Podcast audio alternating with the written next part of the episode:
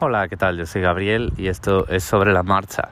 Voy a eh, completar un poquito el episodio de ayer sobre los nuevos controles parentales en iOS 15 o 16 o bueno, en la versión que viene que sea.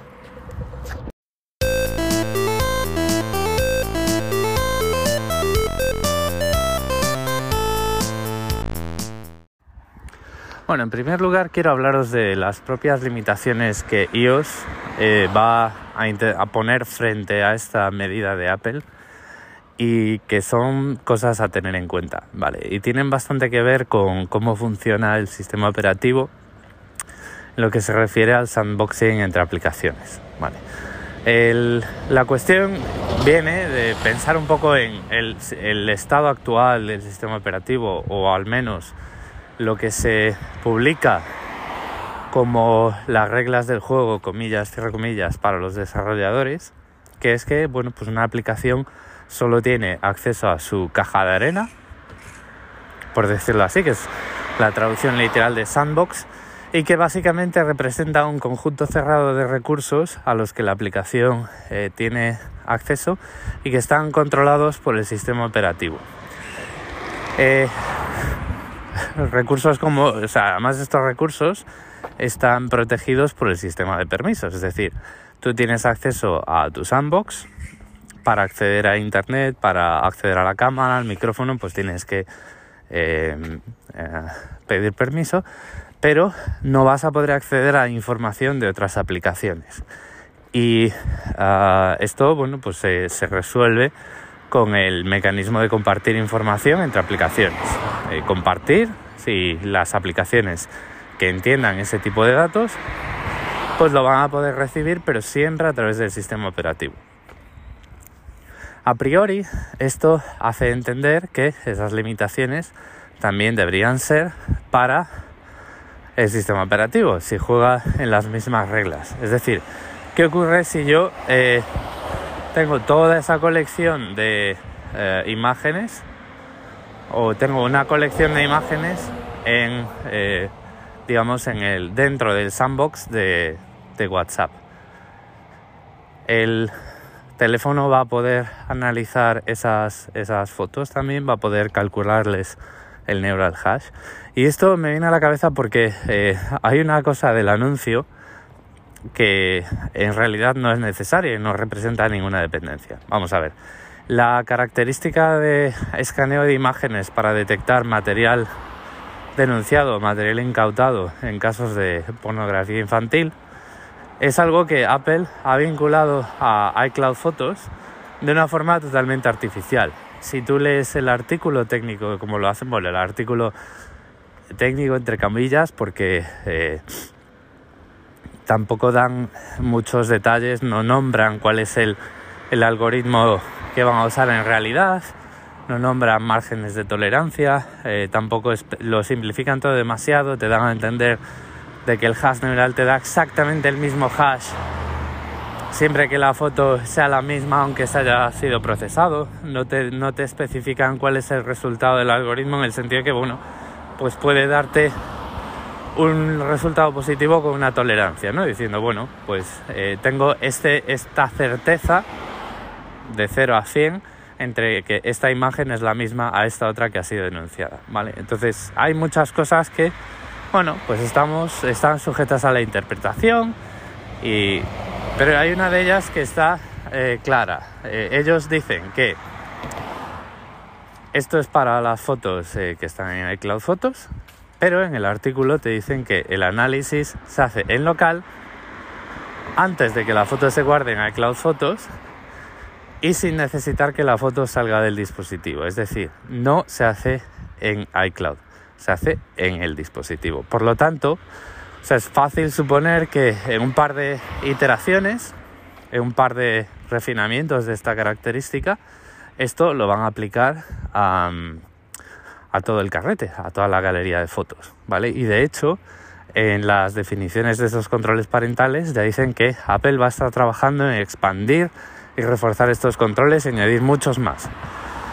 Porque ya se han subido al, al caballo blanco correspondiente. Perdonadme la voz, porque aún tengo la garganta bastante reseca de, de las guarderías para acá para allá.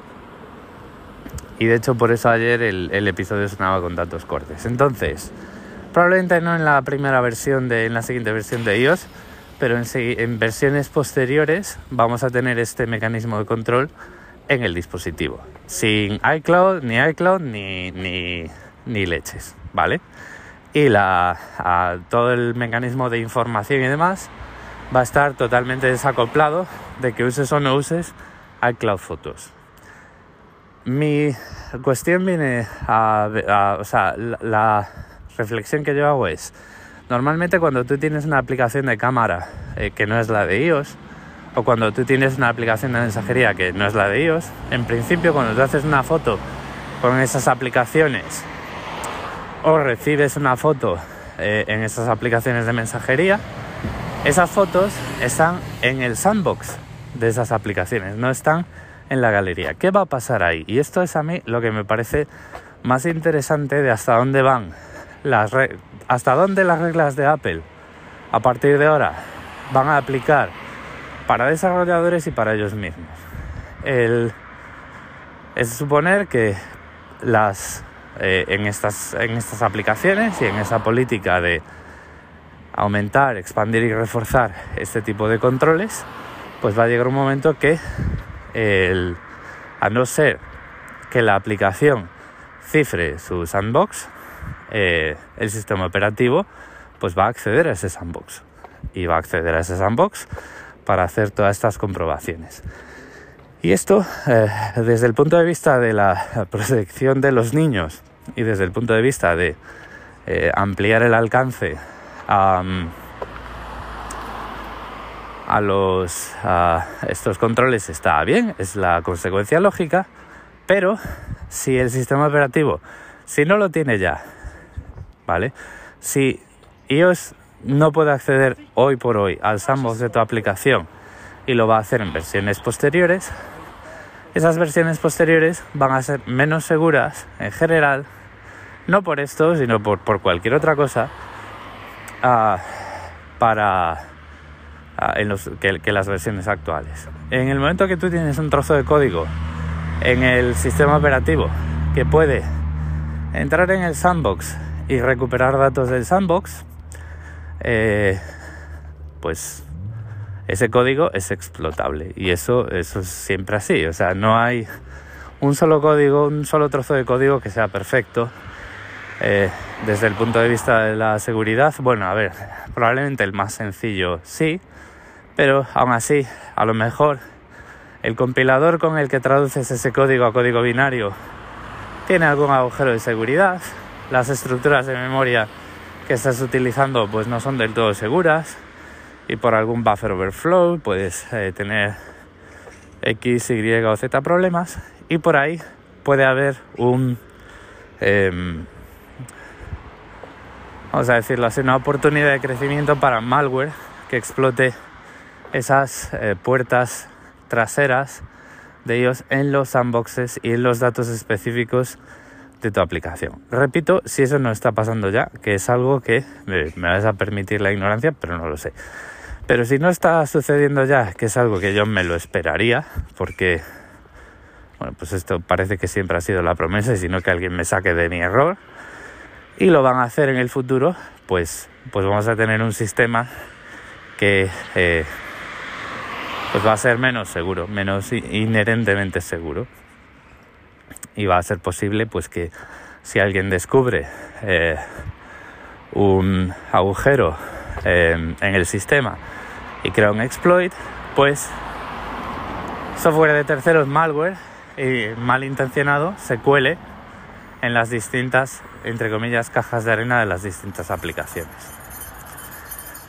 Y luego, pues eh, cosas que eh, no veo del todo claras. Es decir, si, por ejemplo, si... Y que, y que deberían definir, deberían comunicar mejor este control. O sea, ¿qué sentido tiene, por ejemplo, que le calculen el hash neural a una foto que acabo de tomar?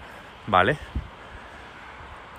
Eh, a una foto que he tomado con mi, con mi con mi la propia cámara a, pues a una calle, ¿no? O sea, eh, entiendo que puede haber algún determinado eh, problema de que alguien pues le saque una foto al monitor de un ordenador y que ese monitor del ordenador esté mostrando imágenes eh, de este tipo de subconjuntos, ¿vale? Pero hay, hay cosas que... Y luego, pues, a ver, fuera de Estados Unidos es probable que tampoco conozcamos demasiado cómo funciona el organismo que mantiene esa base de datos y quién vigila ese organismo y cómo está desregulado, ¿no? Entonces, eh, no sé, voy a, voy a estar siguiendo este, esta noticia, o bueno, esta noticia, estos controles con interés y qué es lo que pasa a partir de ahora y cómo se comunican, porque hay muchas, muchas lagunas en la forma de haberlo presentado y uh, en la forma de haberlo definido, ¿no? Es decir, como ya os dije, una de las, las primeras que se me ocurren a mí es que eh, iCloud Photos no pinta nada en la ecuación.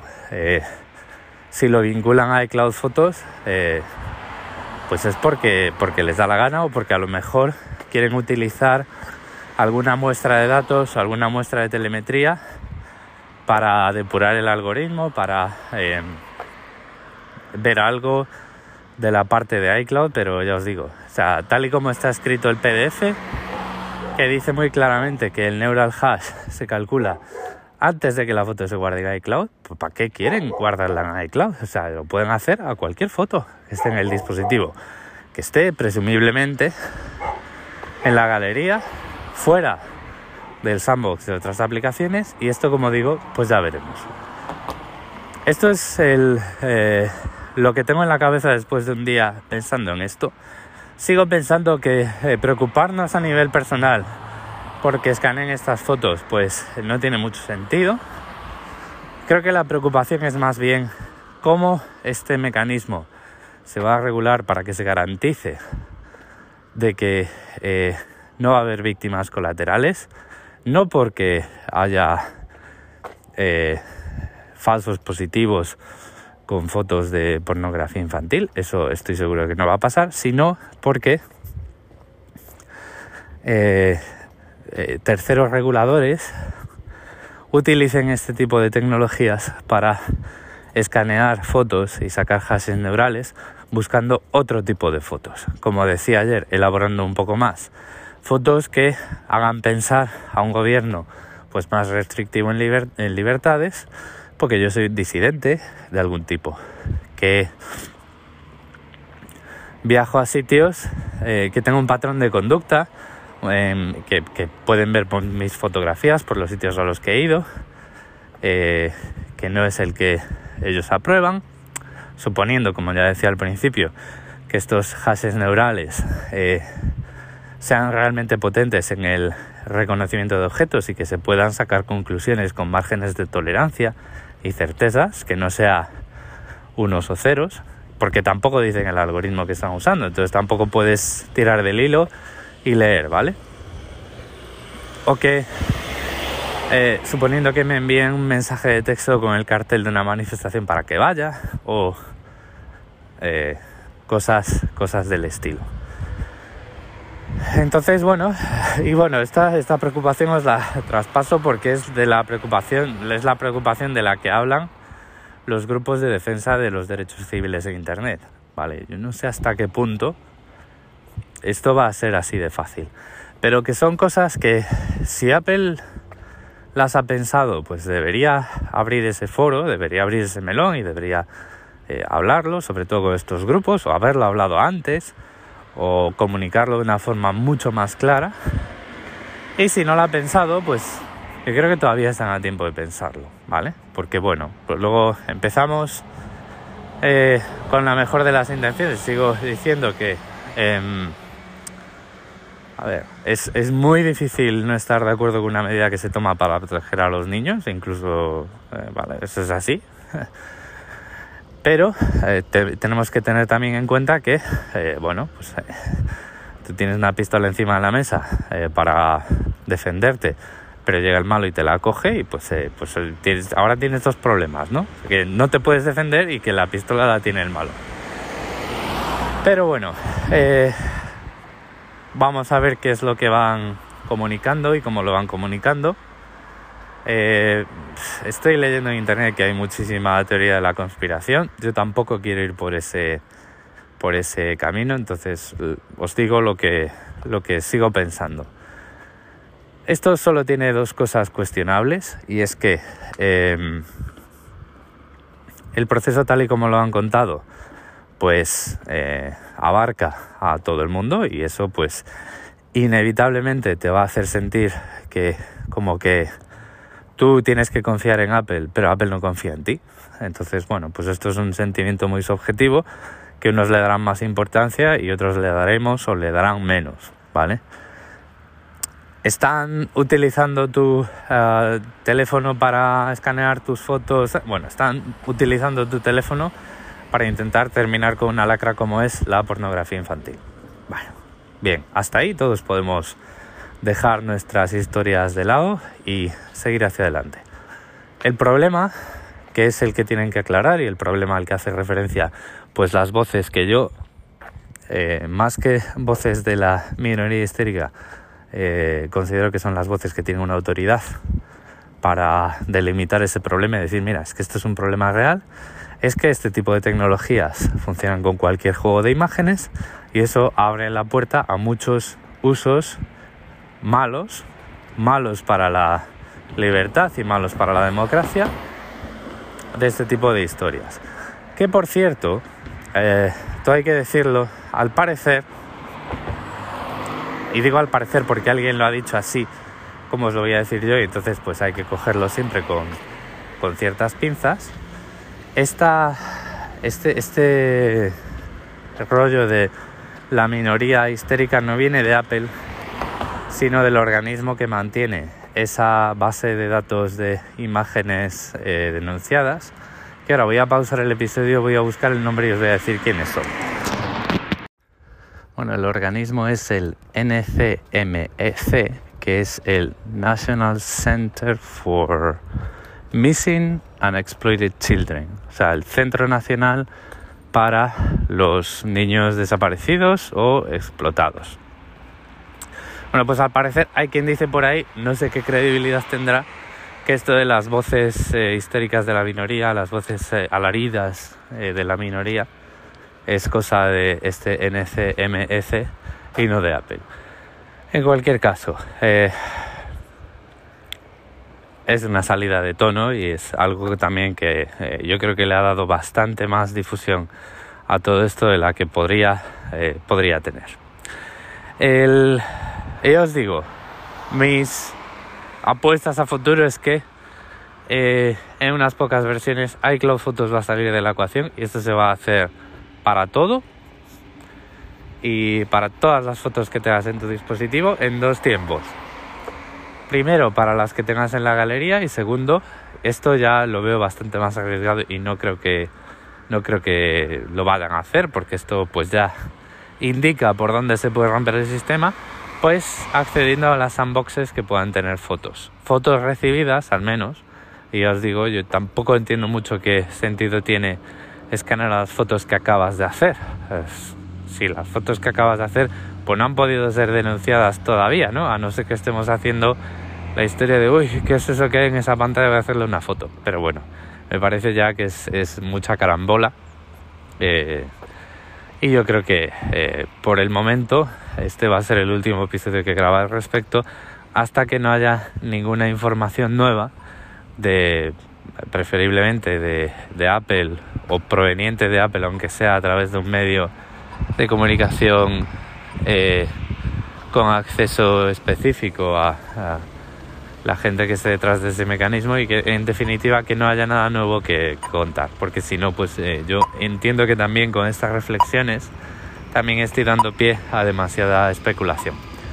Este es el episodio de hoy, espero que os haya parecido uh, interesante e inquietante. También que os valga de informe de progreso en cómo voy en mejorar mi sistema inmunitario gracias a que mi hija está yendo a la guardería. Recordad que en las notas del episodio tenéis todos mis medios de contacto y también las, eh, la información acerca de la eh, música que da entrada a este podcast, que es Creative Commons. Y nos vamos escuchando. Un saludo.